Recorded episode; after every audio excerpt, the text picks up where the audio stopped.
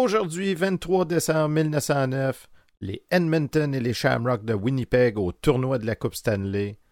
Skinner Poulain poursuivi à son tour et tout plein d'autres petites nouvelles dans le monde du hockey.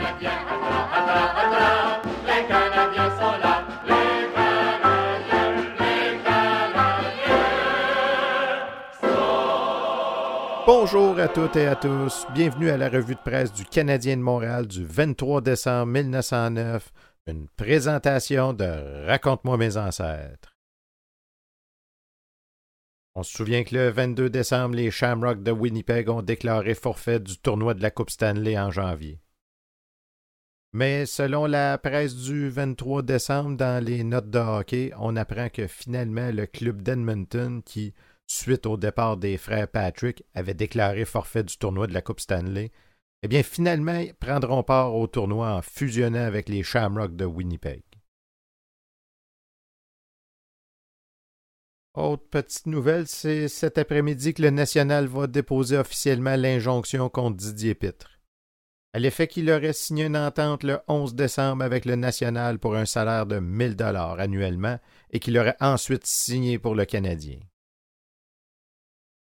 Toujours dans la presse, il est question de rumeurs de fusionner les deux ligues, alors que la saison n'est même pas commencée. Dans le journal Le Canada, tout plein d'autres petites nouvelles. J'y vais en rafale. Tout d'abord, on apprend que Taylor, Walsh et Kerr des Ottawa auraient refusé une offre du Haileybury. Il est aussi question que les joueurs des Ottawa obtiendront un bonus s'ils réussissent à garder la Coupe Stanley. Il est de rumeur qu'Arthur Ross des All Montreal cherche à engager deux joueurs, l'un d'un club d'Edmonton, l'autre des Winnipeg. Et finalement, c'est pas juste avec Didier Pitt que c'est compliqué. Le cas de Fred Taylor fait aussi couler beaucoup d'encre. Ce dernier mentionne que les gens du Renfrew sont beaucoup trop bons sportsmen pour le poursuivre.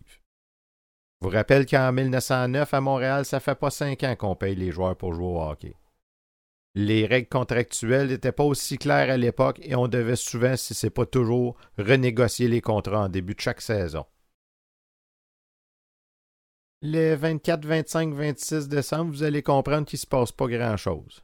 Outre le fait que dans le journal Le Canada du 24 décembre, on apprend que le All Montreal a l'intention de poursuivre Skinner Poulain pour bris de contrat. Ceci met fin à la balado d'aujourd'hui. Si vous avez aimé la balado, eh bien, n'hésitez pas à en parler à vos amis. Raconte-moi mes ancêtres vous souhaite un très joyeux Noël 1909. On se revoit dans une prochaine balado pour la revue de presse du 27 décembre 1909.